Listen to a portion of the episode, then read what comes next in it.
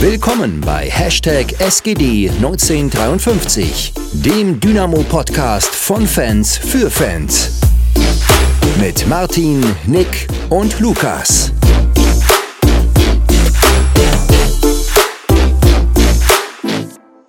Hallo, hallo, wir sind wieder zurück. Wir sind wieder da.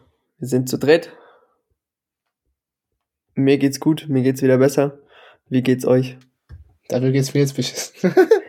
äh, jetzt bin ich, glaube ich, ein bisschen am Kränkeln, aber ja, äh, den Umständen entsprechend geht es schon ganz gut. Philipp, wie ist bei dir? Ja, körperlich geht's mir super. Ähm, ich glaube, ich habe wieder beschließen müssen, dass ich, glaube ich, nicht mehr ins Stadion gehen sollte, wenn ich hier nicht noch irgendwas gefährden will. Dementsprechend mal schauen, ob ich das durchziehen werde.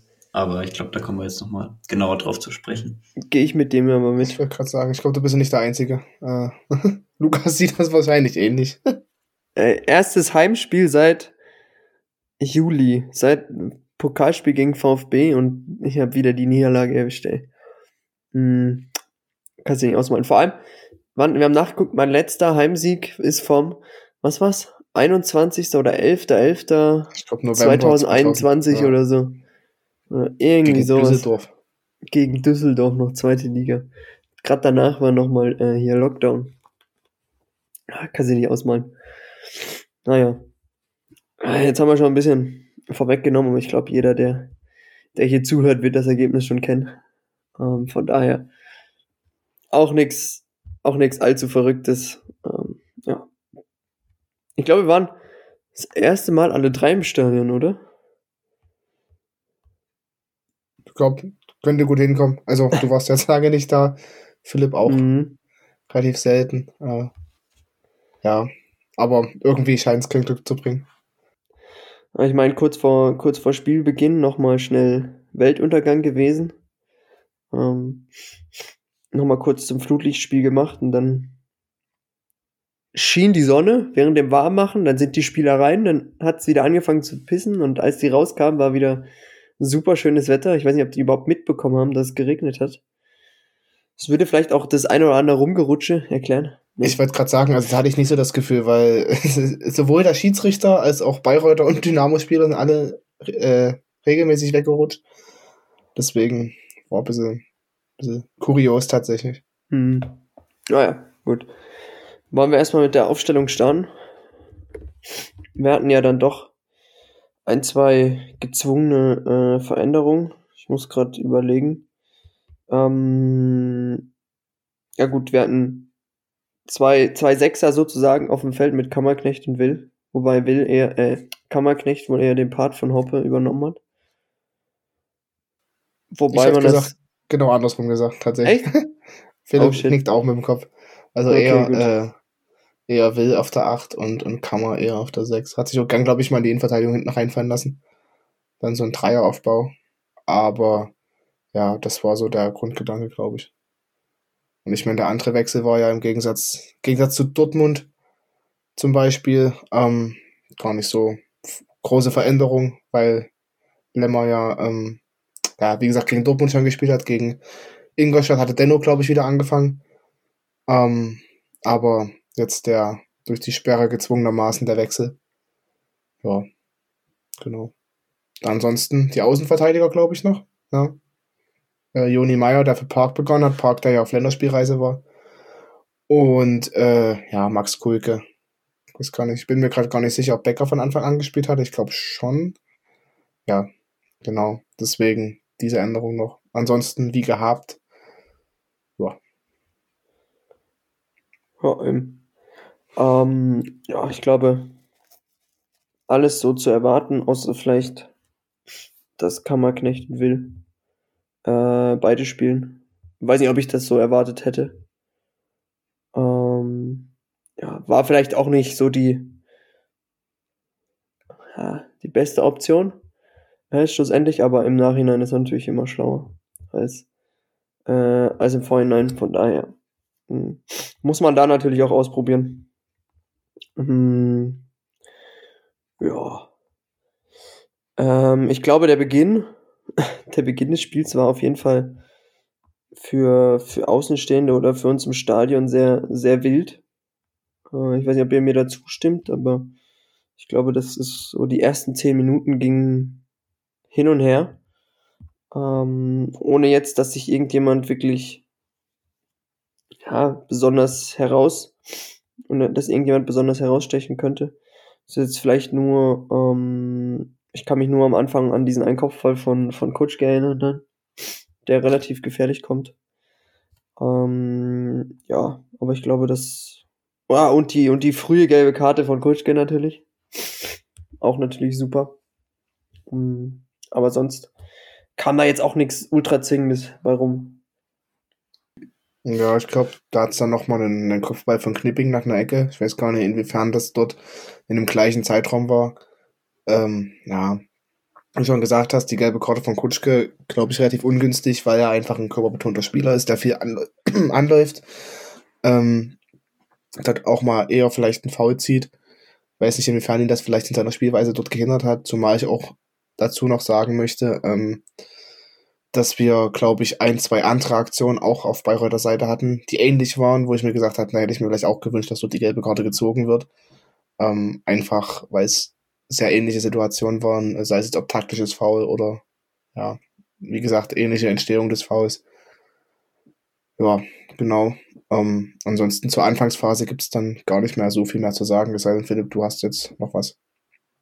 Nee, es hat halt auf beiden Seiten so angefangen, dass du auf beiden Seiten halt die, den, die erste Torchance hattest, den, den angesprochenen Kopfball von dir, den du angesprochen hast, Lukas, von, von ähm, Kutschke da nach der Flanke von Kammerknecht. Und auf der anderen Seite hatte Bayreuth ja, glaube ich, auch eine ja, Konterchance, wo Nollenberger da am Fuß von Triljazza scheitert, der da ganz gut reagiert hat. Ähm, dementsprechend, wir hatten, glaube ich, schon Spiele, die offener gestartet sind. Aber ich glaube, du hast ab Minute eins gemerkt, dass, dass Bayreuth eine Mannschaft ist, die, die absolut äh, kämpferisch das Spiel annehmen wollte und gestalten will. Und ja, genau deswegen, ich glaube, das hat sich dann auch durch die Partie so durchgezogen. Das hast du jetzt auch schon ange, angesprochen, Max, dementsprechend, ja. War, glaube ich, eine, ja, für Bayreuth ganz, ganz guter Beginn in die Begegnung und wir haben es halt nicht geschafft, diesmal mit, mit den ersten Chancen auch ein Tor zu kreieren. Wobei man natürlich sagen muss, dass Torraumaktionen oder Abschlüsse aufs Tor tatsächlich, glaube ich, sich auf den Kopfball von Kutschke und auf den Kopfball von Knipping beschränken äh, wenn ich das jetzt noch richtig im Kopf habe. Es gab noch die eine Situation, kurz danach, wenn man, äh, der MDR hat ja wieder so eine schöne Zusammenfassung, ähm, die zum möglichen Elfmeter hätte führen können, wo, wo Kutschke geschickt wird. Ähm, aber das ist ja auch schlussendlich kein Abschluss, ähm, der, der ja irgendwie, irgendwie Gefahr bringt. Weil es war ja schlussendlich auch kein Elfmeter. Und auch ähm, ich finde, das steht so ein bisschen sinnbildlich für das Spiel, dass wir zwar viel vom Spiel hatten, aber schlussendlich keine, keine Abschlüsse. Denn ich glaube, das war ein Thema, was vor allem in den ersten 30 Minuten ultra genervt hat, mich zumindest. Dieses Rumgetribble bis zum geht nicht mehr und am liebsten trage ich den Ball über die Linie. Äh, es hat schon, hat schon auffallend genervt, muss ich sagen. Äh, ich persönlich muss sagen, ähm, ja, ich kann dir da zustimmen. Vor allem fand ich, dass, dass wir das bis zum, bis zum letzten Abschluss oder bis zum letzten Pass immer gut rausgespielt haben. Und auch diese Aktion von Conte sind ja prinzipiell richtig, richtig gut, wenn er dann halt in die Situation zum Pass oder zum Abschluss findet, was er halt aktuell noch nicht macht. Und das ist halt auch so ein Grund, das haben wir ja zum Beispiel äh, gegen Ingolstadt im, im Livestream auf Twitch auch angesprochen, dass äh, das ihn halt noch zu uns bringt, sage ich mal. Also das ist halt der Grund, warum er dritte Liga spielt. Ich glaube, wenn er diese Entscheidungsfindung noch hätte, würde er äh, ein guter Zweitligaspieler sein, alleine schon wegen dem Tempo. Ähm, ja, aber ich bin halt auch der Meinung, gerade wenn ich jetzt in der ersten Halbzeit an diese eine Aktion denke, glaube, äh, äh, der Ball kommt von der rechten Seite. Ich glaube, Kulke Kontersituation, Ball wird in die Mitte gespielt auf Container, der dort richtig geil nochmal rüberschiebt auf, auf Arslan, der ihn dort halt auch nicht schießen kann, äh, weil der Torwart den Winkel gut zumacht und dann nochmal rüberlegt. Und ich glaube, wenn der Ball reingeht, dann ist das eine überragend gespielte Situation. So ärgerst du dich im Nachhinein, dass du halt nochmal rübergespielt hast und nicht vielleicht den Abschluss gesucht hättest. Deswegen sehe ich das immer ein bisschen schwierig. Also ich glaube, da waren ein, zwei Aktionen dabei, wenn du sagst, wenn das funktioniert, ist es überragend gespielt. Aber ja, ist es leider nicht. Äh, und das unterscheidet vielleicht den einen oder anderen Spieler, den wir bei uns haben, halt noch von einem Zweitligaspieler. Einem guten Zweitligaspieler. Ja, Max, jetzt hast du eigentlich genau das vorweggenommen, was ich auch sagen wollte.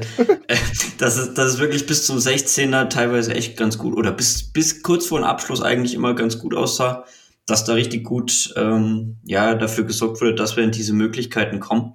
Dann aber auf der einen Seite eventuell der Abschluss gefehlt hat, beziehungsweise das gut gespielt war bis zur Abschlusssituation und dann aber Bayreuth irgendwie immer einen Fuß dazwischen gekriegt hat oder sonst was und sich da reingehauen hat wie, wie sonst sowas. Und ich glaube, das war dann prädestiniertes Spiel einfach für, für die Altstadt, weil ich glaube, darauf wollten sie halt auch kommen. Gut, sie müssen halt das Glück haben, dass, dass wir sie da dann ständig anschießen, aber ja, ich meine, wie gesagt, so richtig zwingende Torabschlüsse hatten wir halt nicht, obwohl es halt bis zum Strafraum echt ganz, ganz passabel teilweise aussah. Und ja, Conte hat da gegen Lippert halt, den hat er ja regelmäßig stehen lassen und dann, wie du es halt auch schon angesprochen hast, was wir glaube ich auch schon öfter betont haben, ist es das einfach noch der Unterschied zwischen einem Zweitligaspieler und, und halt Drittligaspielern. Wären unsere Spieler alle perfekt oder würden die die Situation regelmäßiger besser lösen, dann würden sie halt nicht bei uns spielen. Das, das hast du ja gerade schon betont und wollte ich jetzt auch noch mal kurz unterstreichen, dass ich das ganz genauso sehe. Ja, okay. Ja, das ist ein Punkt, der, den ich so auf jeden Fall unterschreiben würde. Ähm, ich finde nur, es ist so ein bisschen, irgendwie war das so kein, kein Spiel, was so uns, so für uns steht, so in der letzten Zeit, weil es irgendwie, wir hatten in der, in der Anfangsphase Situationen, die, also ich sag mal so, in, den, in, in der Vergangenheit haben wir da regelmäßig draus Tore geschossen. Ich weiß nicht, ob ihr euch noch an die Aktion von Aslan erinnern könnt, erinnern könnt, wo Kutschke schön äh, ihn freispielt, er ihn sich mit der Hacke rüberlegt und das Ding eigentlich nur noch rein machen muss. Torwart steht noch da, ja, aber er verzieht schon krass, finde ich. Und dann gibt's danach, kurz danach noch nach einer Ecke gibt's dieses Solo von Conte, der sich da durchdribbelt mit so einem schönen Tunnler und einfach krass verzieht. Äh, also den Ball überhaupt nicht trifft und der Ball schlussendlich eher Richtung Eck fahren als äh, aufs Tor rollt. Mhm. Und ich finde irgendwie, das sind Situationen, da hatten wir in diesem Spiel einfach brutal viel Pech und einfach auch, äh, es hat einfach nicht funktionieren wollen, was in anderen Spielen in der Vergangenheit halt sehr, sehr gut funktioniert hat, weil ich meine, die Effizienz, Effizienz war ja doch nicht so schlecht. Ähm, und rein theoretisch, wenn du dir das so anguckst, musst du eigentlich denken, du führst nach 30 Minuten mit 1 oder 2 zu 0. Also, dass es da 0 zu 0 steht und dann schlussendlich kurz darauf 1 zu 0 für Bayreuth, ähm, ist, glaube ich, nicht so, äh, spiegelt nicht so das wider, was eigentlich auf dem Feld passiert ist.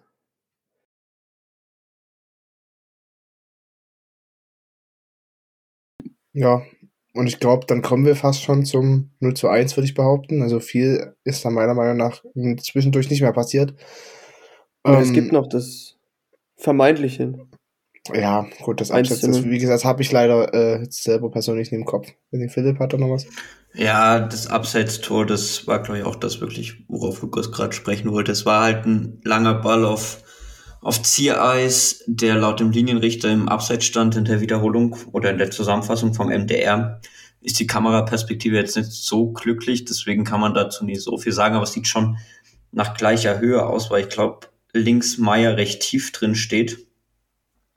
Ähm, dementsprechend, ja, der Abschluss an sich oder wie, wie Ziereis den Ball da verarbeitet mit der Brustannahme, dann sich den, glaube ich, ein, zwei Mal vorlegt und dann ja, ins, ins linke Eck abschließt. Das war halt eigentlich richtig, richtig gut gemacht und an sich die, die Situation hätte halt echt ein Tor verdient gehabt, wenn man ein, allein den Abschluss beachtet.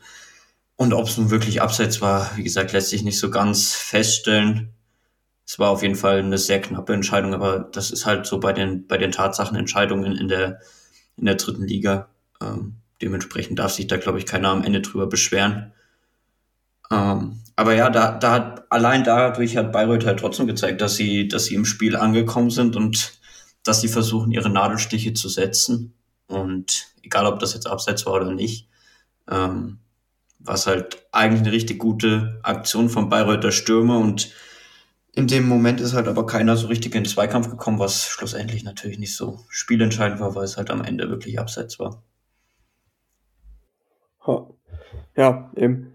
Ähm, ich glaube, da eben da ist alles, wie gesagt, dass es knapp war, ja, kann man, äh, wird, wird sich, glaube ich, keiner, keiner drüber beschweren in Dresden, dass das abseits war. Wobei man dann schlussendlich sagen muss, das 1 zu 0 fiel auch kurz darauf. Also ich glaube, das war dann schon die nächste Aktion. Von daher war da, war die Euphorie nur ganz kurz am Leben, dass das Ding im Abseits war. Ähm, und die nächste Aktion, ähm, ja, war dann schon das 1 zu 0. Ähm, muss gerade gucken. Wer waren das? Ich kenne mich jetzt nicht so aus mit den Nummern. Wer hatten die neuen? Ist es Neuenberger? Neuenberger. Ja. Ähm, der sich nach einer misslungenen Flanke von Kulke ähm, ja, am, am oh, ordentlich noch in der eigenen Hälfte gegen, gegen wer ist denn das? Ist Lewald? Ja, ist Lewald, ne? Lewald und Kulke äh, setzte sich durch. Ähm, oh, also muss man auch erstmal so machen, ne? und hat dann ordentlich Feld vor sich, dadurch, dass es gerade eine, äh, ich glaube, kurz davor gab es eine Ecke, oder? Nee, gab's. Nee, gab's nicht. Es war nur die Flanke äh, von Kulke, die misslungen ist und dadurch ja alles irgendwie ein bisschen aufgelöst war. Lewald da ein bisschen unentschlossen rauskommt und dann hat Neuenberger ordentlich Platz vor sich. Ja. Und bringt eine Flanke, die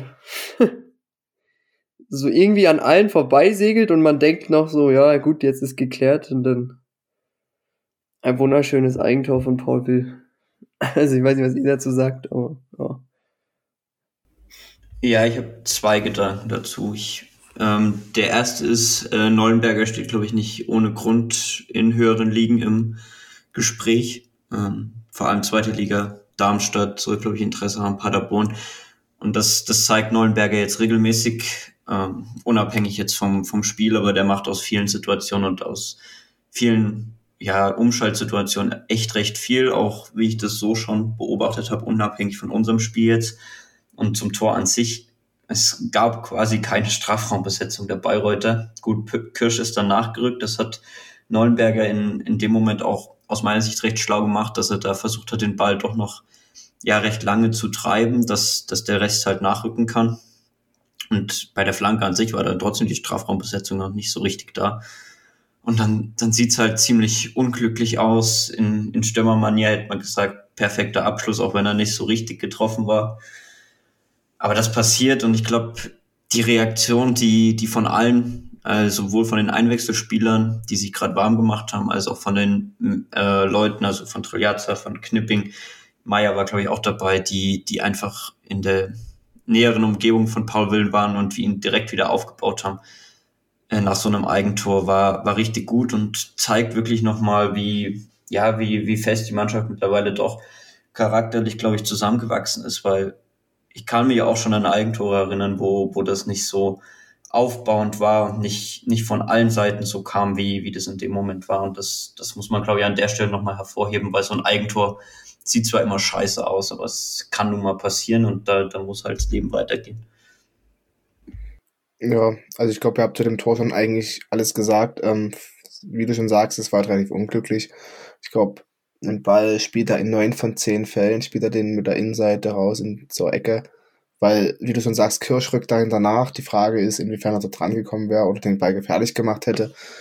Ähm, dort trifft er leider, ich glaube, im Schienbein oder so, also wirklich komplett unglücklich aber es passiert halt. Und wie gesagt, wichtig fand, oder wie du gesagt hast, wichtig fand ich halt die Reaktion danach. Wirklich dieses Pushen, okay, das passiert, es geht weiter. Ähm, ja, das war so das, was ich von dem Tor mitgenommen habe. Ja, ich fand nur noch hm, vielleicht erwähnenswert die Reaktion von, von den anderen. Ähm, vor allem Gogia, der direkt angerannt kam von, von weit weg ähm, und den da aufbaut, genauso Drille und alle anderen eigentlich auch. Ich meine, so ein Ding passiert dir halt mal. Es ist halt mega, mega kacke, dass, dass so ein Ding passiert, ne? Aber ähm, das passiert halt immer wieder, das kannst du nicht verhindern. Ähm, dann musst du halt mit leben. Ja, und ich glaube, das war ja dann schon quasi die, der Schlusspunkt der ersten Halbzeit. Und für mich in dem Moment hat sich dann im Stadion bestätigt, dass, was ich mir vorher schon gedacht habe, weil ich glaube, ich wurde im Vorfeld des Spiels von, von vielen Leuten darauf angesprochen, dass es ja nur eine Frage der Höhe wird und sowas, weil die alle wussten oder wissen, dass ich ja mit Bayreuth auch schon ab und zu die Saison gesehen habe, hier verurteilt und da einfach ja mehr Bezug zu habe als, als zu anderen Mannschaften, wo ich auch dann durchgehend gesagt habe, nee, absolut nicht, das sind genau die Spiele, die, die der, die den Bayreutern liegen und auf die die Bock haben. Und ich glaube, das hat man halt auch trotz unserer Chancen, die wir auch in der ersten Halbzeit rausgespielt haben, gesehen, dass Bayreuth da nicht chancenlos war und am Ende gehen, gehen die halt trotzdem mit dieser Halbzeitführung in die Pause. Und ich glaube, da war das, also so kam es zumindest auf mich rüber in, im Blog und auch so generell die Stimme im Stadion, war schon jeder richtig überrascht. Ich weiß nicht, wie es euch ging, weil, weil ihr kennt Bayreuth ja noch nicht so sehr, wie, wie ich das kenne. Ob euch das ähnlich erging oder ob ihr von diesem Spielverlauf vielleicht gar nicht so überrascht oder überrascht bzw. nicht überrascht wird. Mm, naja, als das Tor fiel auf jeden Fall. ähm, aber an sich fand ich, war das jetzt so ein Auftreten. Ich meine, es fiel das Tor und danach ist ja auch nichts mehr passiert, ne? Im, im, also in Richtung unser Tor. Also ich kann mich jetzt an keine, keine nennenswerte Aktion mehr von Bayreuth danach erinnern. Ähm, von daher würde ich sagen, wenn ich es jetzt so einmal kurz Revue passieren lasse, würde ich sagen, es war so ein typisches Auftreten äh, rein sportlich von einem, von einem Team, was halt unten drin steht. Ne? Um, das ist dann auch so ein typisches Spiel, was du, was du gegen so eine Mannschaft verlierst, weil du deine Chancen nicht machst und dann eben so ein Gurkentor kriegst irgendwie. Ähm, und, ja, gegen Bayreuth jetzt sogar zwei. Ähm, aber ja, das ist irgendwie so erwartbar gewesen, sage ich mal so. Ich muss sagen, ich hatte in dem Moment nicht das, also vorher auch nicht wirklich das Gefühl, äh, dass wir jetzt irgendwie gleich ein Gegentor kriegen oder so. Äh, ich glaube, da gab es hinter mir den einen oder anderen, oder hinter uns Lukas, den einen oder anderen, der das äh, herbeigesehen hat. Also, ja, also mit welchen Beleidigungen Max Kulke so teilweise beschimpft wurde, das grenzt wirklich, also naja, egal, auf jeden Fall. Ähm, wie gesagt, ich war jetzt äh, schon überrascht, aber es war trotzdem im Vorhinein, denke ich gerade, dass es ein schweres Spiel wird. Ähm, das hat jeder gewusst, darauf wurde jeder vorbereitet. Und dass dort ähm, Bayreuth den einen oder anderen guten Einzelspieler hat, gerade mit Neuenberger oder auch mit Kirsch oder auch mit Celunahu. Das sind alles gute Spieler so und das hast du in dem Spiel eigentlich auch gesehen. Deswegen, wie gesagt, äh, es war das erwartet schweres Spiel, auch bis dahin. Ähm, klar, vielleicht mit den Chancenvorteilen für Dynamo, aber trotzdem halt nie so, dass wir zwingend wurden. Oder zwingend gewesen sind. So, dass man jetzt gedacht hat, jetzt fällt auf jeden Fall gleich das 1 zu 0 für uns. Also hatte ich auf beiden Seiten nicht das Gefühl, muss ich sagen. Ja, dann würde ich vielleicht gleich mal zur zweiten Halbzeit ein bisschen überleiten wollen. Ich weiß nicht, ob euch das passt. Ähm, da hat Bayreuth ja reagiert, weil Lippert ja schon richtig Probleme hatte gegen Conte, der sich da ja sehr oft im 1 gegen 1 durchsetzen konnte. Ähm, auch schon zur Pause ziemlich platt dann gewirkt hat auf, auf mich. Ähm, und da haben sie dann Götz reingebracht für, für Lippert und ich glaube, das war wirklich so ein, schon so ein Schachzug, der hat Bayreuth da ganz gut getan, weil Conte dann, glaube ich, nicht mehr so viel in die Situation gekommen ist wie in der ersten Halbzeit. Und ja, dann können wir eigentlich generell in die zweite Halbzeit reinstarten. Ich weiß nicht, ob ihr damit anfangen wollt, aber das war, glaube ich, so ein Punkt, den ich nochmal kurz ansprechen wollte, dass der echt ziemlich schlau war. Ja, ähm, ist mir jetzt so, ich glaube, es hängt einfach daran, dass ich im Stadion war und jetzt nicht so die Verbindung zu, zu Bayreuth habe, ist mir das mit dem Wechsel ehrlich gesagt gar nicht aufgefallen. Im ersten Moment, aber ähm, wenn man sich da natürlich auskennt ähm, mit dem Team, ist es wahrscheinlich was anderes. Ja. Aber wir können ja gleich reinstarten. Ich meine, ähm, wie willst du reinstarten? Hast du Hast du dir ein, einen Plan gemacht oder äh, äh, weil du hast gerade eben so angefangen, deshalb wollte ich jetzt nicht dein, deine Ideen nee, unterbrechen. Ich, ich wollte nur, dass, dass ihr da vielleicht, weil ich kann mich ehrlich gesagt bis aufs Tor an nicht so viel am Anfang der zweiten Halbzeit erinnern. Nee, Nur halt, dass dieser Wechsel halt echt dafür gesorgt hat, dass Conte sich in diesen 1 gegen 1 Situationen nicht mehr so ganz durchsetzen konnte. Deswegen, wenn ihr vor ähnlich. noch was habt, dann, dann sehr gerne. Nee, geht mir ähnlich, aber ich glaube, es ist so ein bisschen bezeichnend für das Spiel gewesen. Tatsächlich, dass es so ein bisschen vor sich hingeplätschert ist. Äh, nicht wirklich sehr zwingend auf beiden Seiten. Ähm, muss dazu sagen, ich glaube, äh, dass ich tatsächlich in der Halbzeit schon gewechselt hätte. Ich glaube, äh, Kulke hat halt wirklich ein sehr unglückliches Spiel gemacht. Das hast du im Rest des Spiels gemerkt. Da lief dann gar, also lief auch wirklich nicht mehr viel, auch in den Offensivaktionen dann, wo er sich mit eingeschaltet hat. Das Gefühl, wir haben am Ende dann wirklich versucht, ähm, weg von diesen, also schon weiterhin diese inversen Außenverteidiger, aber auch vielleicht das Überlaufen mit einzubringen, gerade als dann, als dann irgendwann mal Panna oder äh, war es auf der anderen Seite? Kurz. Gogia. Gogia eingewechselt worden. Ähm, aber hatte ich das Gefühl, er nie äh, wirklich glücklich gewirkt hat. Und das gleiche mit, mit Lemmer. Also ich glaube, eins seiner schlechteren Spiele. Wobei man natürlich sagen muss, ja, Junge, kommt aus der Regionalliga. Ich glaube, das vergessen wir. Ähm, auch vielleicht manchmal ein bisschen. Da ist so ein Spiel völlig normal. Ja, aber wie gesagt, oder wie du schon sagst, wir können dann, können dann gerne zum Tor kommen, wenn du das möchtest. Oder wenn ihr das möchtet. Ja, ich glaube, das hast du eh schon ganz gut eingeleitet, weil das auch, glaube ich, mit einem mit einem Fehlpass von Max Kulke losgeht, ähm, der da im Mittelfeld abgefangen wird. Und dann wird halt der schnelle Konter einfach durch einen echt guten Schnittstellenball äh, eingeleitet, wo dann Tim Knipping das Laufduell gegen, gegen Nollenberger nicht so richtig für sich entscheiden kann und ja, Nollenberger da dann aus recht spitzen Winkel zum Abschluss kommt und der Ball dann irgendwie über den Innenpfosten rein trudelt.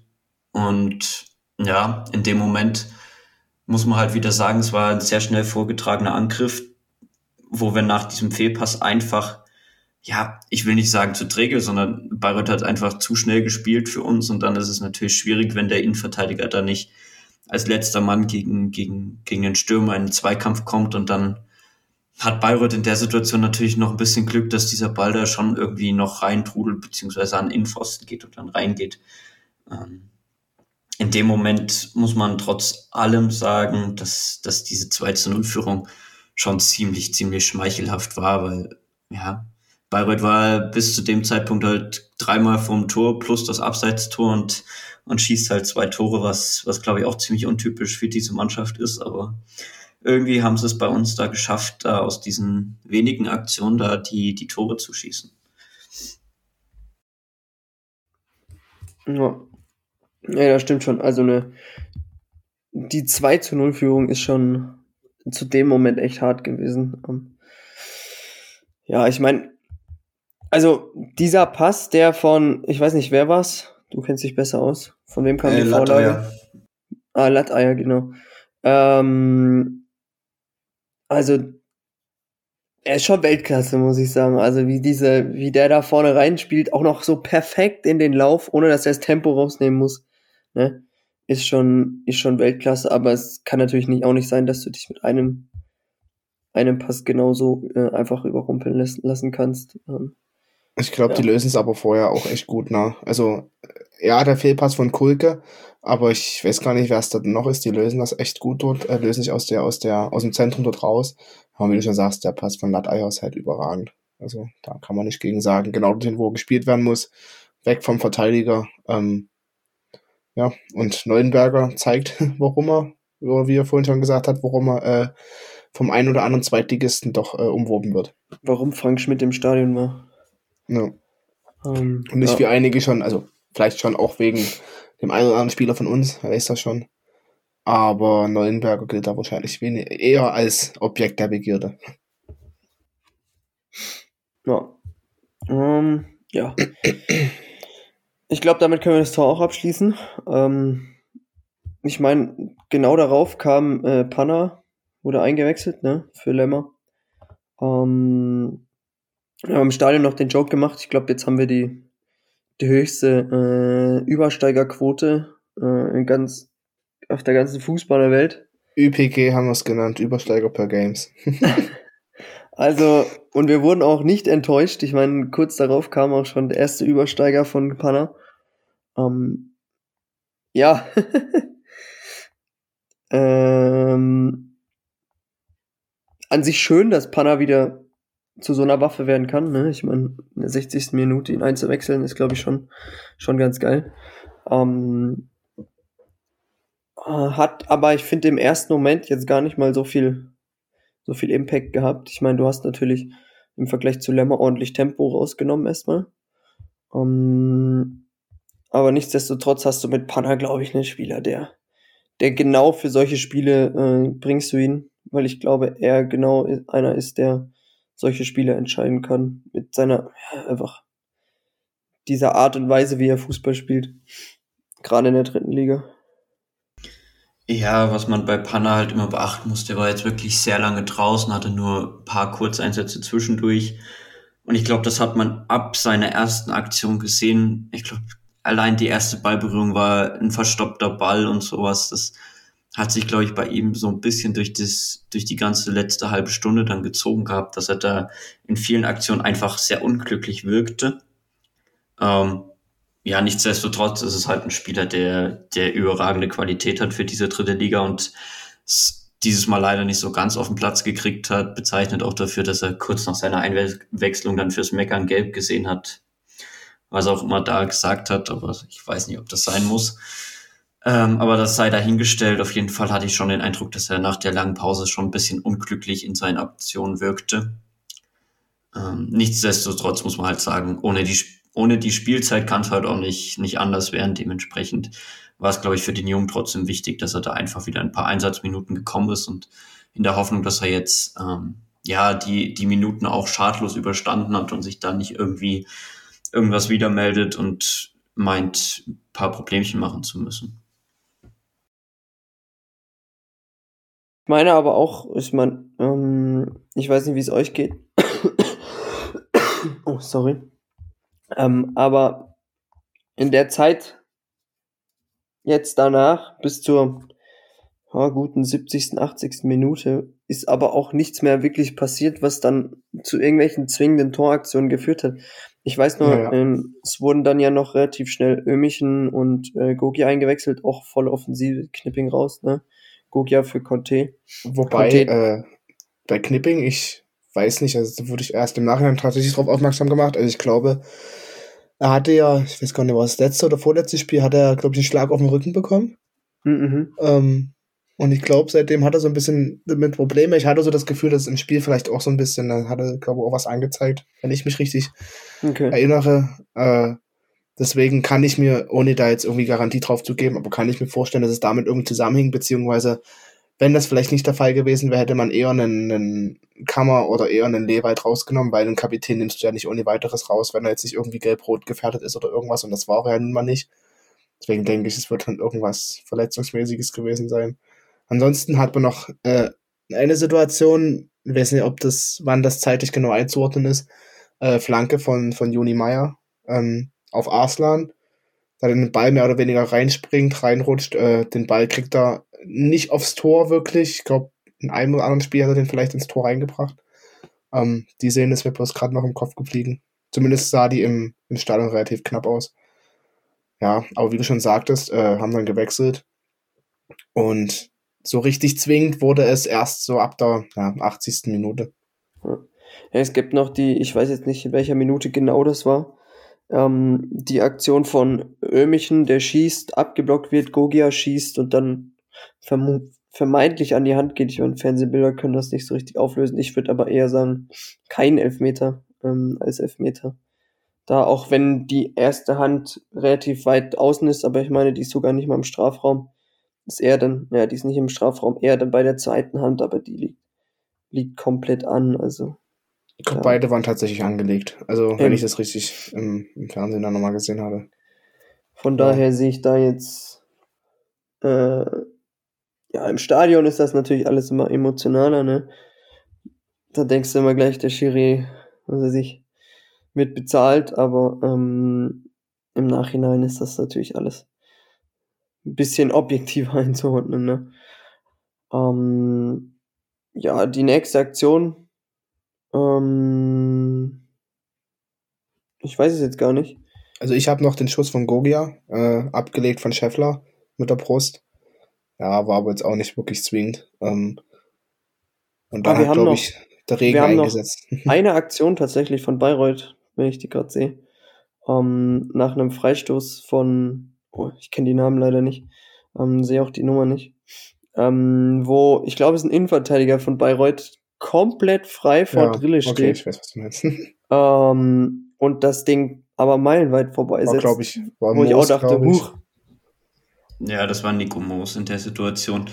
War ja auch sehr überrascht, dass er den vorbeigeschossen hat.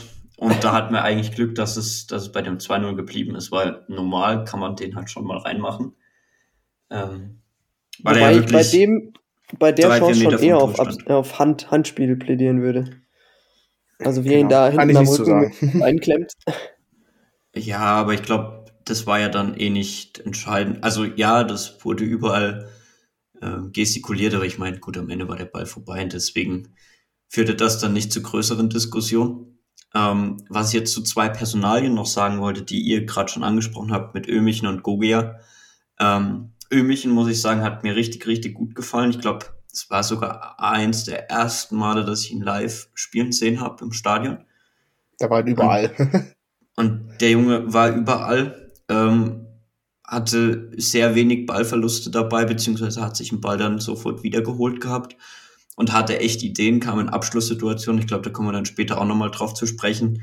Aber der hat mir echt imponiert und der hat richtig Bock gemacht und hat auch gezeigt, dass ihm so ein 0-2 Rückstand in dem Moment gar nichts ausmacht und dass er da einfach Bock hat, trotzdem was zu, zu zeigen und zu entwickeln. Und auch zu Gogia wollte ich noch einen Satz sagen. Ähm, der hatte ja jetzt die letzten Monate einen sehr, sehr schweren Stand. Ähm, auch berechtigterweise würde ich sagen. Da haben wir uns, glaube ich, auch in der Hinserie oft genug äh, drüber unterhalten. Aber ich fand seine Reaktion auf dem Platz, er wirkte zwar auch ziemlich unglücklich, ähnlich wie ich das bei Panna schon beschrieben hat, hatte, aber er hat es trotzdem versucht und es war einer derjenigen, Max, du hast den Anschluss, Abschluss vorhin schon angesprochen, der aus der zweiten Reihe halt mal draufgehalten hat. Gut, das Ding war dann eher ein Field Goal, Goal als alles andere, aber War sehr das engagiert. waren, ja. da, das waren halt trotzdem so Abschlusssituationen, die ich zumindest in der ersten Halbzeit einfach ein bisschen vermisst habe, wo man sich das vielleicht mal wünscht. Ich glaube, ich habe es auch im, im Dortmund-Spiel schon angesprochen, dass mir das da ziemlich imponiert hat, dass, dass Dortmund da einfach versucht hat, aus jeder Lage zu schießen. Das ist nicht immer die Wunderwaffe, aber ich glaube, gerade in so einem Spiel, wo man, wo man dann weiß, hm, so richtig in die, die perfekte Abschlussposition kommen wir nicht, dann muss es vielleicht mal so ein Mittel sein und kann dann vielleicht auch zielführend sein. Ähm, dementsprechend fand ich, fand ich seinen Auftritt trotzdem echt engagiert. Über die Leistung generell, ja, ist schwer zu sagen, weil er jetzt wirklich sehr lange draußen war, aber ich glaube, wir haben schon Auftritte diese Saison gesehen, wo er nicht so engagiert auf dem Platz war und diesen Willen nicht so sehr gezeigt hat, wie er das in diesem Spiel gezeigt hat. Nichtsdestotrotz war, war die Leistung von Ömichen ähm, da trotzdem höher zu stellen als die von Gogia. Ich will, will die Leistung jetzt nicht, nicht in, in Himmel loben, aber ich fand es trotzdem ganz gut, ähm, muss ich echt sagen. Oder zumindest engagiert. Ja, ich glaube, engagiert trifft es da am besten. Ähm, wie du schon sagtest, relativ unglücklich in seiner Aktion. Aber er hat es probiert, äh, er hat sich reingehauen. Ich glaube, das kann man ihm dort nicht vorwerfen, äh, dass, es, dass er es nicht probiert hat. Und ja, so Ömichen hast du, denke ich, auch schon äh, viel gesagt in dem Spiel. Ähm, hat, denke ich, auch wieder in Ansätzen gezeigt, warum so viel von ihm gehalten wird. Ähm, dementsprechend denke ich und hoffe ich, dass wir uns äh, auf ihn freuen können, auch wenn er ja, in, der Situ in, in dem Spiel, und jetzt ein bisschen vorwegzugreifen, auch zwei Situationen hatte, äh, wo man zumindest von ihm erwarte ich das jetzt nicht, aber von einem gestandenen Zweitliga- oder äh, Drittligaspieler vielleicht erwarten kann, den kann er sogar reinmachen. Ja, also wie gesagt, von ihm erwarte ich das jetzt nicht zwangsläufig, aber da waren die zwei Ch- Chancen, waren gute Chancen auf jeden Fall. Ja, aber trotzdem äh, ein cooles Talent oder sehr cooles Talent, äh, was wir da in unseren eigenen Reihen haben. Auch erst 19 Jahre, schreibt jetzt Abitur. Darf man alles nicht vergessen, äh, trainiert dementsprechend, soweit ich das weiß oder gehört habe, auch unregelmäßig mit der Mannschaft. Was ja logisch ist, weil Abitur geht ja nochmal vor. Ja, trotzdem, äh, ich glaube, ein Jungen, auf den wir uns sehr, sehr freuen können. Ja, obwohl ich zu seinen Abschlusssituationen schon sagen muss, also gerade der, der eine da aus dem spitzen Winkel war schon recht schwierig, weil der Torhüter da auch recht gut den, den Winkel verkürzt. Ich glaube, wir haben da einen anderen Spieler in unseren Reihen, der in einer ganz anderen Situation das, das Tor hätte machen müssen. Aber ich glaube, vorher müsste man vielleicht noch auf das, den Anschlusstreffer an sich eingehen. Ich weiß nicht, wie ihr es aus dem K-Block gesehen habt. Äh, vielleicht könnt ihr das mal kurz schildern. Also mein erster Gedanke war tatsächlich, äh, die Flanke von Scheffler geht irgendwo ins, ins Tor aus. Einmal, also ich weiß nicht, das wird sicherlich auch am Wind oder ich weiß es gar nicht, ich kann dir gar nicht sagen, wie der Wind da stand in dem Moment. Auf einmal kam der Ball dort runter äh, und halt genau auf, was heißt genau auf Amos Fuß. Amos wirft sich da super, super gut rein. Ähm, und auch sehr, sehr artistisch. Also ich glaube, den macht auch nicht jeder. Äh, ja, wie gesagt, der Schäffler noch vorher schirmt den Ball dort echt gut ab. Das muss man ihm dort lassen. Ähm, die Flanke ist halt, wie gesagt, auch gut. Obwohl ich zuerst dachte, ja, okay, die jetzt hin. Ja, und dann, wie gesagt, Amo macht das echt gut. Hm. Ja, nee, und danach war komplette Ekstase im K-Block. Also, das war wirklich brachial laut. Also, ich weiß nicht, Philipp, wie du das, wie du das empfunden hast, ähm, als jemand, der jetzt nicht im K war, aber ich hatte schon das Gefühl, so die ganzen, die Stimmung im Spiel war, oder während des Spiels war jetzt nicht immer wirklich gut, das muss man dazu sagen. Aber ich glaube, dass alles, was ich dort angesammelt hatte, kam dann nochmal raus. Das war schon sehr brachial. Ich fand, das kam auch mit, ähm, das entstand so ein bisschen mit dem Wetterumschwung. Also, es war ja dann kurz vor Ende, kurz nach diesem Gogia Field Goal, ähm, ist ja das Wetter gekippt, Hilfe, da wurde es ja wirklich wieder zum Flutlichtspiel. Ähm, und dann gab es die, die eine, eine Chance von, von Ömichen äh, und dann eben kurz darauf das Tor. Und ich finde, in dem Moment, als die, als diese Sonne wegging und der Regen losging, ging die Party los. Also ich weiß nicht, ähm, ob nur ich das so fand, aber da, da ist die Stimmung nochmal extrem angewachsen und dann eben das, das doch sehr, sehr gute Tor äh, von Amo, möchte ich sagen. Also ich fand's, äh, fand's echt gut, äh, wie, er, wie er den da noch reinmacht. Die Vorarbeit auch ziemlich ordentlich. Ich glaube, das ist genau das, wofür wir äh, Scheffler haben mit diesem, mit diesem Körper und dann, ja, die Stimmung war dann einfach, bumm. Also hat's dann ordentlich gekocht. Ähm, ja, was, also Max, du hast mich gefragt, wie ich die Stimmung empfunden habe. Auf die, die letzten zehn Minuten stimmt das absolut ein. Aber an sich muss ich sagen, war ich schon enttäuscht, ist jetzt das falsche Wort, aber tatsächlich ein bisschen schockiert, wie, wie, wie wenig kam, muss ich sagen. Es war, waren sehr viele Phasen, wo, wo Ruhe war, hatte ich den Eindruck. Also zumindest kenne ich es anders. Gut, ich bin jetzt wirklich einer, der, der nicht jedes Spiel da sein kann, ähm, beziehungsweise da ist.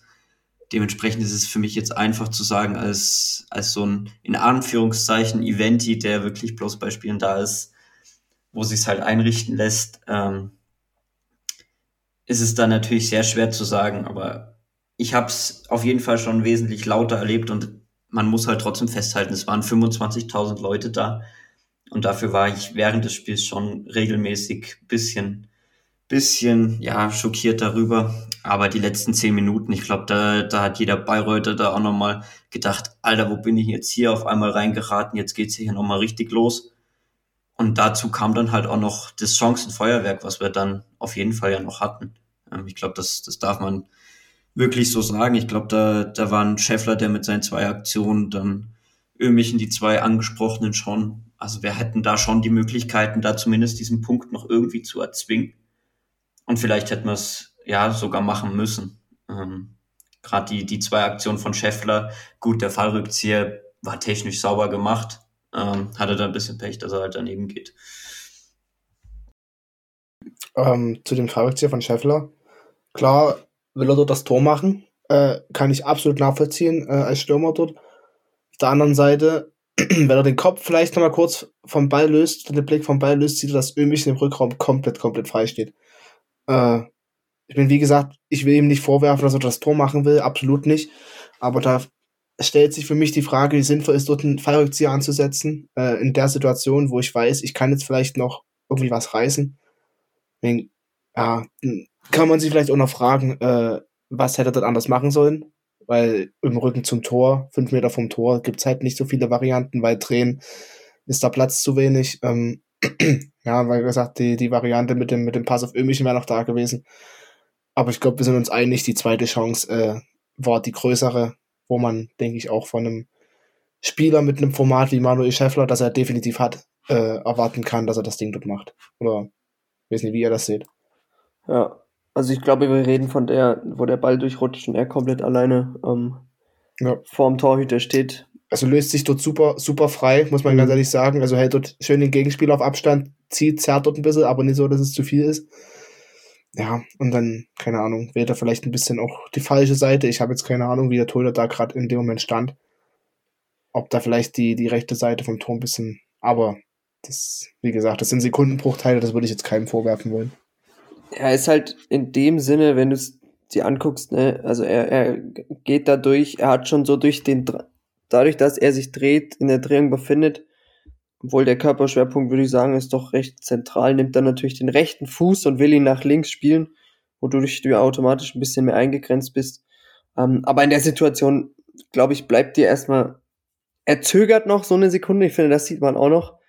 Ähm, und dann nimmt er halt den rechten Fuß und spitzelt ihn, will ihn ins linke Eck am Torwart vorbei äh, spitzeln. Ähm, da ist der rechte Fuß natürlich nicht der perfekte für, weil du automatisch nach außen ziehen musst, aber ähm, ja, zieht den halt am Pfosten Millimeter genau vorbei. Ey, ich hab, war schon, ich war schon am Jubeln. Also wirklich. Es war schon hart. ja, also ich denke schon, dass man von einem Drittligastürmer erwarten kann, dass, dass er das Ding in acht von zehn Fällen, in neun von zehn Fällen reinmacht. Gut, jetzt hat man halt den anderen Fall, wo es, wo es nicht drin war. Äh, muss man am Ende auf jeden Fall mit leben. Ähm, am Ende dürfen wir uns halt äh, nicht darüber beschweren, weil wir hatten am Ende wirklich ausreichend und zahlreiche Chancen. Die hätten zu diesem Ausgleich führen können. Ähm, ja, aber es am Ende ist es jetzt so, wie es ist ähm, und lässt sich jetzt halt nicht mehr ändern. Und ich glaube aber, wir müssen aus dieser Niederlage dann irgendwie gestärkt hervorgehen und dann in den kommenden Wochen halt zeigen, ähm, dass wir diese Niederlage einfach verkraften können, beziehungsweise ähm, ja, aufarbeiten können und das Ganze wieder gut machen können. Und ich glaube, ab Mittwoch haben wir da wieder die Chance gegen Zwickau jetzt im, im Pokal und dann auch am Wochenende das, das Ganze zu zeigen und wieder zu zeigen, dass wir diese Chancen, die wir haben, und die hatten wir ja gegen Bayreuth auch wieder reinmachen. Ähm, und wenn wir die reinmachen, dann, dann, dann gewinnt man das Spiel halt. Und ich glaube, das war jetzt am Ende dann wirklich der Knackpunkt, warum, warum am Ende da jetzt null Punkte gegen, gegen die Bayreuther dasteht. Ich denke auch, dass man, dass man das so sehen muss. Ich, mm, ich finde trotzdem, trotz der Niederlage kann man sagen, dass einige durchaus positive Dinge ähm, zu sehen waren. Vor allem gerade, ich sag mal, ähm, dass Panna wieder über 40 Minuten gehen kann. Ähm, jetzt unabhängig davon, wie er gespielt hat. Ne? Ähm, Jonas Ömichen, der sehr viel, sehr viel fürs Spiel getan hat und dem Ganzen sehr gut getan hat in dem Alter. Ähm, auf jeden Fall. Und ja, dass die Chancen, dass die Effizienz diesmal nicht so gut war, hm, ja, ich glaube, das habe ich am Anfang auch schon gesagt. Das ist halt so. Ich meine, du kannst nicht eine ganze Saison, außer du heißt vielleicht Arsenal, ich weiß nicht, in welchem Jahr war das, die kein Spiel verloren haben. Ähm, es geht halt nicht. Äh, ist halt nicht der Normalfall und als Top-Team wirst du auch noch straucheln. Und ich glaube aber, wenn du jetzt gegen die wichtigen, wichtigen Teams wieder da anknüpfst, wo du weitergemacht hast und jetzt die richtigen Lehren eben draus ziehst, ähm, dann dann sehe ich auch keine Gefahr, weil ich glaube, wir haben kein schlechtes Spiel gemacht. Man muss sich einfach vielleicht auch ein bisschen selbstbewusster äh, in gewissen Situationen sein und nicht immer noch äh, ja den einen Haken mehr oder den anderen Haken mehr und da noch ein Fallrückzieher. Das muss vielleicht auch nicht sein. Ähm, einfach auch mal trauen. Und ich weiß nicht, vielleicht kann er das Spiel am Mittwoch auch noch ganz gut tun gegen Zwickau. Mhm. Mit einem, mit einem Team, was vielleicht nicht ganz so ja, ganz so gefestigt. Obwohl, naja, nach dem Wochenende, nach dem 2 zu 0 gegen Ingolstadt, kommen die auf jeden Fall mit ordentlich Auffinden zu uns. Ähm, aber ja, ich glaube, da muss man jetzt auch, ja, darf man das Ganze nicht allzu hoch hängen. Auch ich meine, viele werden wahrscheinlich sagen, ja, das ist Bayreuth, da musst du drei Punkte mitnehmen, ne? Bayreuth vorher Vorletzter oder ich weiß nicht genau. Ähm, ich war auch einer der von denen, die gesagt haben, ja, da musst du gewinnen. Musst du auch gewinnen, aber schlussendlich hast du nicht gewonnen, damit musst du jetzt leben und ich glaube, das Positive daraus sehen. Ja, ganz, ganz kurz in Bezug auf Zwickau. Ich bin tatsächlich sehr gespannt, was, was personell sich ändern wird. Ähm, ob sich da vielleicht ein, der eine oder andere nochmal ja irgendwie reinspielen kann ähm, für die kommenden Wochen. Weil ich mir sehr schlecht vorstellen kann, dass wir mit, mit der Elf vom, vom Wochenende da antreten werden. Ähm, obwohl es natürlich ein Drittliga-Konkurrent ist und der, der Sachsen-Pokal ja nicht ganz zu vernachlässigen ist, gerade in Bezug auf die DFB-Pokalteilnahme. Ähm, und nochmal kurz aufs, aufs Spiel von, von, von Bayreuth zurück. Ähm, ich ich habe nach dem Spiel dann, dann gesagt, ähm, ich, ich habe definitiv kein, keine zwei Herzen im Fußball, aber ich würde mich schon freuen, wenn, wenn die Altstadt halt drin bleibt, äh, vorausgesetzt Zwickau und bleibt mit drin. Dementsprechend hoffe ich da schon sehr drauf. Ähm, hoffe jetzt einfach, dass uns diese Niederlage nicht im Aufstiegsrennen diesen Knick gibt. Und wenn es am Ende so, so sein sollte, dass Bayreuth wegen dieser drei Punkte irgendwie die Klasse hält und Dresden trotz der Niederlage oben mit dabei ist und vielleicht um den Aufstieg, ja, ja, direkt oder in der Relegation mitreden kann, dann, dann ärgert mich das, das Spiel gar nicht. Ähm, auch wenn es jetzt sehr schade war, gerade weil, weil Lukas und ich seit langem mal wieder im, im Rudolf-Habig-Stadion waren. Aber genau, das, das wollte ich nur noch mal abschließend dazu sagen, weil, weil ich das schon vermeiden will, dass der Eindruck entsteht, dass ich hier mich sehr über den Bayreuther Sieg freue. Das, das ist definitiv nicht so, aber mal schauen, wie es am Ende der Saison dann ausgehen wird. Ich glaube, man wird es dir verzeihen. Ähm, ja, ähm, du hast gerade eben schon, schon angesprochen. Ich weiß, ich wollte darauf auch noch mal kurz eingehen, eben auf die, auf das Zwickau-Spiel. Ich glaube nämlich, gerade personell ähm, könnte sich da so manches tun, wie du es gerade eben auch angesprochen hast. Ich weiß nicht, ob wir da noch mal, ob wir da vielleicht eine Art Prognose abgeben wollen, ähm, was sich da so tun wird, tun kann. Hm, meinst jetzt personell sicherlich, ne? Hm, ja, also kadertechnisch Startelf-technisch. Tatsächlich, äh, Prolo wird definitiv sein erstes Spiel machen. Mhm. Ähm, genau, ich glaube Innenverteidigung, äh, Elas definitiv. Ähm, Außenverteidiger wird schon interessant. Könnte ich mir vorstellen, dass man Paul Lehmann sehen wird oder Robin Becker, einen von beiden. Ähm, Zumindest bei linkes, dem Kader, denke ich mal. Ja, linke Seite hast du ja nicht wirklich ein Backup. Äh, entweder spielt Joni Meyer oder vielleicht keine Ahnung, Ju äh, Luis Schulze, U19, könnte ich mir vor, äh, zum Beispiel vorstellen, da dort Kapitän ist. Schulz, Schulze, Schulz. Also Park ist bis 28.03. abgestellt zum Länderspiel. Er könnte ja wieder spielen. Ja, aber äh, nee, das kann ich mir nicht vorstellen. Ähm, ja, ansonsten muss man gucken. Sechser vielleicht Akoto, der war ja am Wochenende wieder im Kader. Dann acht, achter Position Ömichen und Weihrauch zum Beispiel oder Ömichen und Kade. Weihrauch ähm, haben wir auch komplett unterschlagen, ne? Der ja, Weihrauch ist schon dabei gewesen. Ähm, und ansonsten, ja, vorne im Sturm drin, denke ich mal, Scheffler und die Außen dann Panna und Gogia zum Beispiel. Ich fände es auch Oder sehr vielleicht interessant. Sogar ein Denno, ein Denno, der jetzt äh, nie gespielt hat. Ich fände es auch sehr interessant zu sehen, wie, äh, wie weit ein, oder zu wissen, wie weit ein SEO ist. Ich glaube, das haben wir hier, haben wir das hier schon erwähnt, dass SEO und äh, Hermann wieder zurück im Training sind? Nee, tatsächlich nicht. Also das sind auch zwei Spieler, die, ich glaube, genau für so ein Spiel perfekt wären. Um, ähm, aber ich glaube, beide zumindest nicht so weit halbe Stunde. Ja. Also, oder 20 Minuten SEO denke ich vielleicht eher als Hermann. Hermann kann ich mir aktuell noch nicht vorstellen. Also, weiß ich nicht. Also nee. würde mich super freuen, aber sehe ich nicht. Nee, bei Hermann hat Anfang ja auch gesagt, er hat jetzt letztes Wochen, äh, letzte Woche im Training so ansatzweise mit, mit Zweikampf oder dass die Jungs ihn wieder ein bisschen angehen dürfen und sowas im Training angefangen. Also das kommt definitiv zu früh. Seo würde mich tatsächlich sehr freuen, aber das, das weiß jeder, dass ich von ihm fußballerisch zumindest viel halte. Ähm, oder weil er sehr gute Anlagen hat, sagen wir es mal so rum.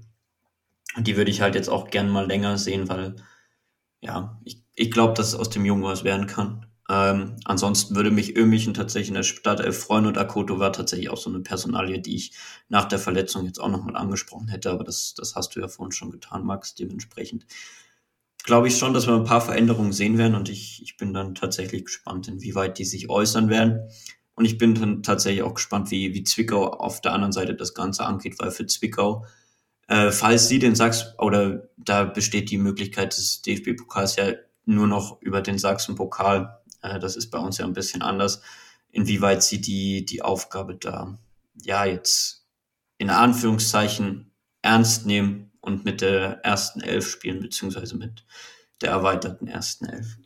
Ich finde es halt krass zu sehen, dass wir äh, theoretisch unsere zweite Garde auch eine komplette Drittligamannschaft sein könnte, die, glaube ich, im Mittelfeld mitspielen könnte. Also, das ist schon eine sehr, sehr gute Entwicklung, die wir da haben.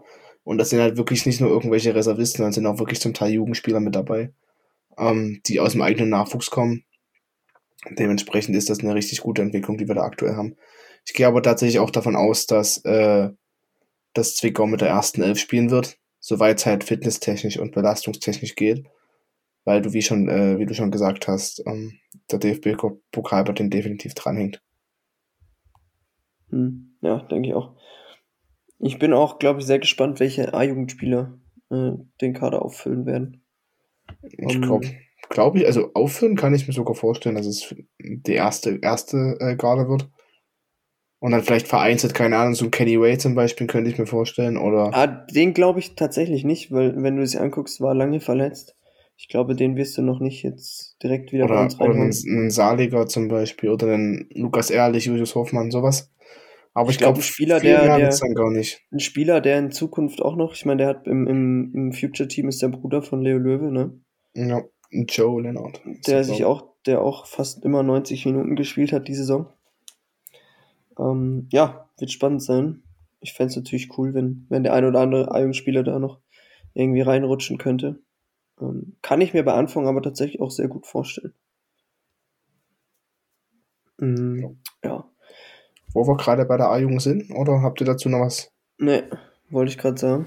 Ja, äh, am Wochenende das erste, erste Spiel dieser, dieser regionalen Spielrunde gehabt äh, gegen, gegen Energie Cottbus.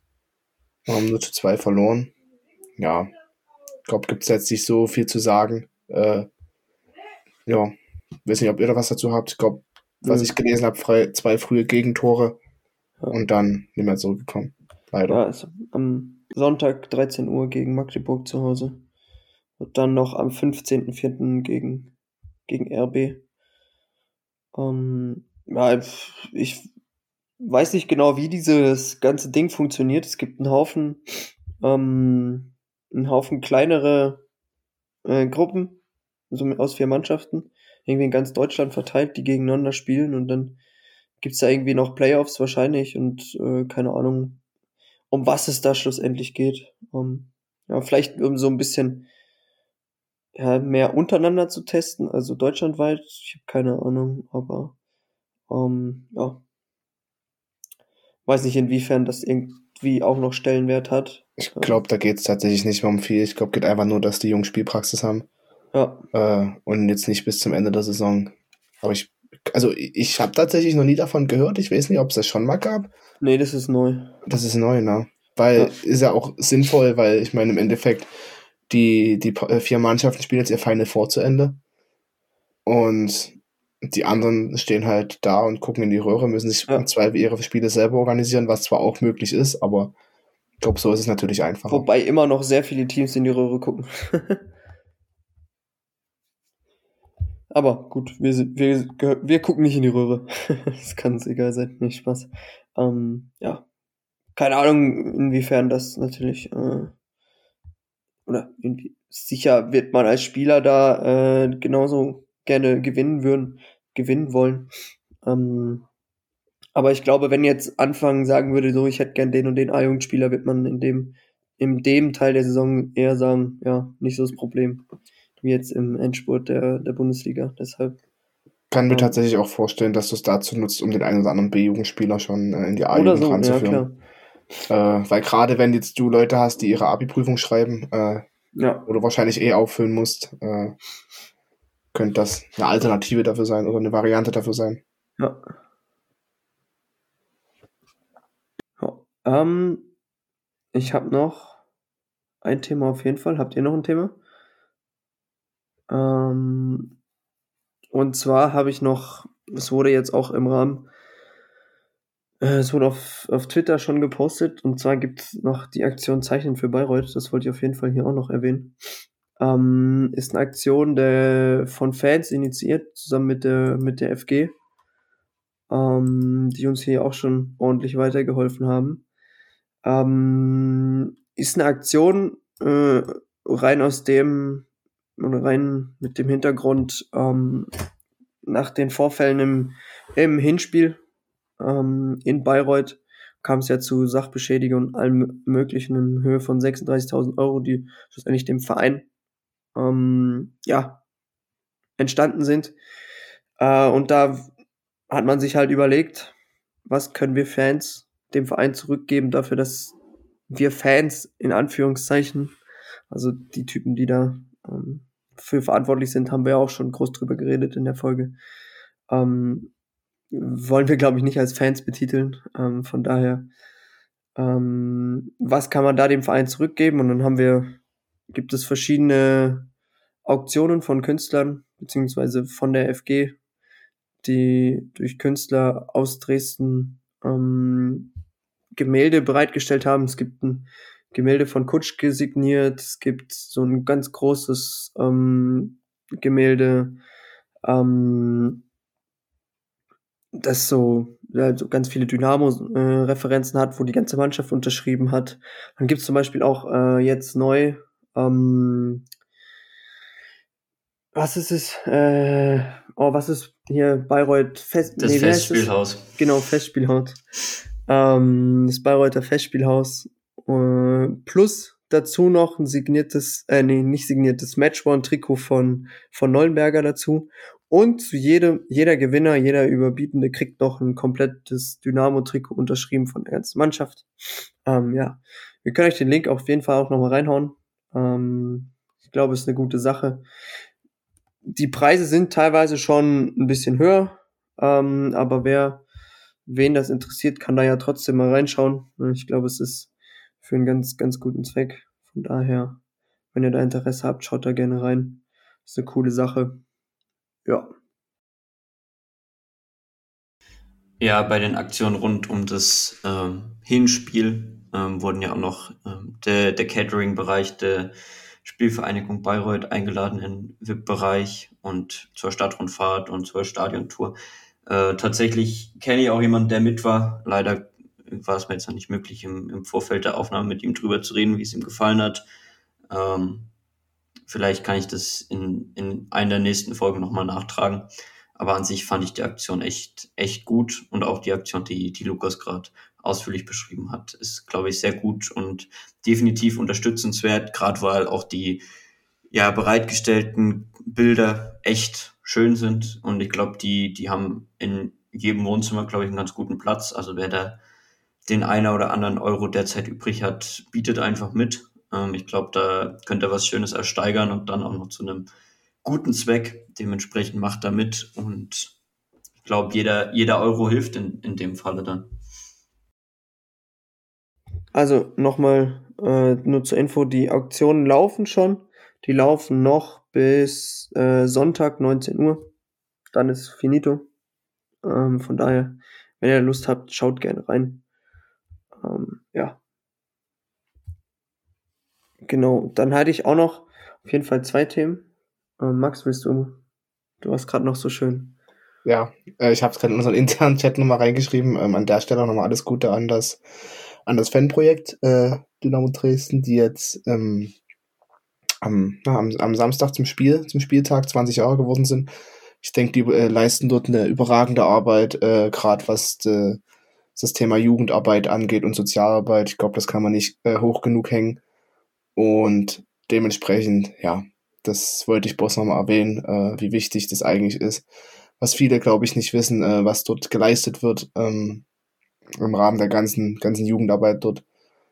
Dementsprechend, ja, von unserer Seite natürlich nochmal alles Gute äh, an der Stelle. Ich weiß nicht, Lukas hatte jetzt auch noch was, aber ich glaube, der ist gerade ein bisschen abgelenkt. äh, weiß nicht, ob wir das überbrücken können. Jetzt ist Lukas wieder da, oder? Jetzt bin ich wieder Erzähl. da, genau. Tut mir leid, ich musste kurz äh, andere Dinge äh, klären. Nee. Ich hoffe, du hast gerade alles gesagt. Ähm, ein Thema habe ich noch. Ähm, äh, das betrifft uns eher. Ich habe jetzt, beziehungsweise es lief schon Anfang März los. Mm, ähm, wir haben so eine, so eine Umfrage gemacht zu den, zur All-Time Dynamo 11.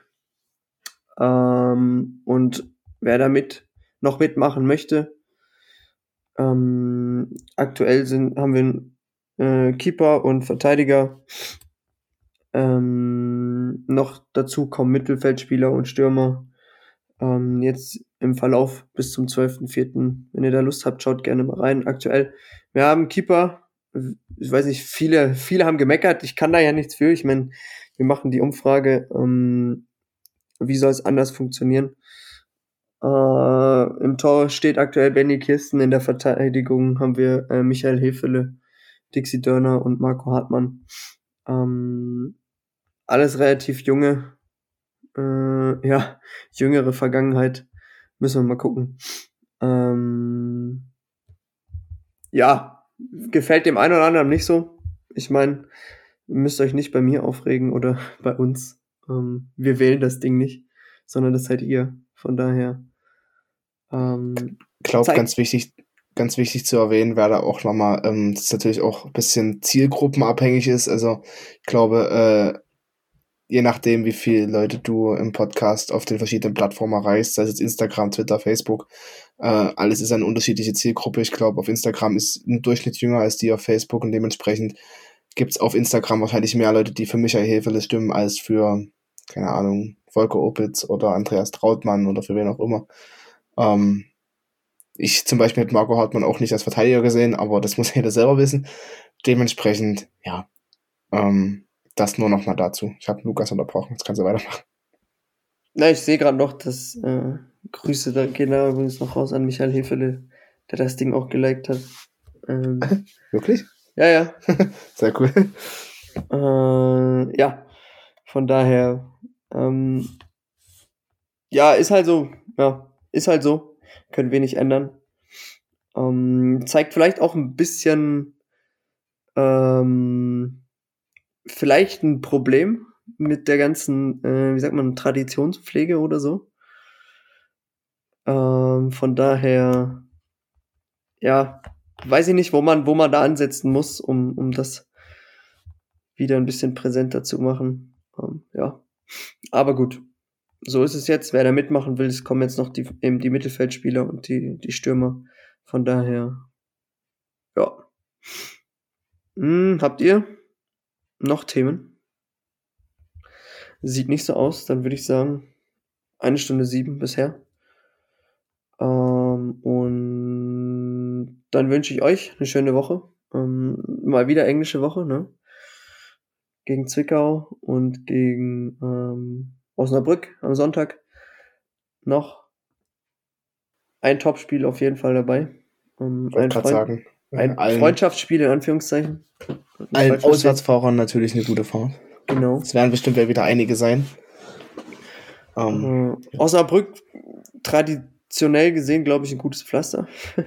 ja, sollte so ähm, sein. Mal schauen, was bei rauskommt. Ich glaube, drei Punkte sollten jetzt wieder nötig sein, um, um da noch vorne mitzureden. Von daher. Es bleibt immerhin, es bleibt weiterhin spannend. Es wird nicht langweilig. Ich wünsche euch eine schöne Woche. Allen anderen auch, allen Zuhörern und Zuhörerinnen. Äh, und dann hören wir uns nächste Woche wieder. Bis dahin. Die, die, die, die, die. Na, na, na, na, na. Mo, mo, mo, mo, mo. Forza Dynamo.